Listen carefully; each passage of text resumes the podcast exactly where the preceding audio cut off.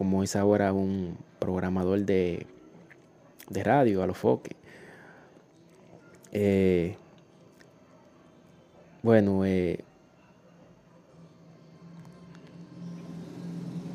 aunque no fue un artista, pero ayudó y ayuda a que la música urbana se expandiera de la forma que hoy en día está la música urbana dominicana. Pero ya es hora de que vayamos tomando el camino de que los artistas vayan pensando y analizando cómo van a tratar de limpiar las letras. Deben de tomar otro camino, el cual no sea letra sucia, sino cambiar la visión de poner a la República Dominicana en visión del mundo entero, haciendo una música con valor, limpia y así estar más cerca de llegar a ganarse un Grammy. Oigan esto, un Grammy.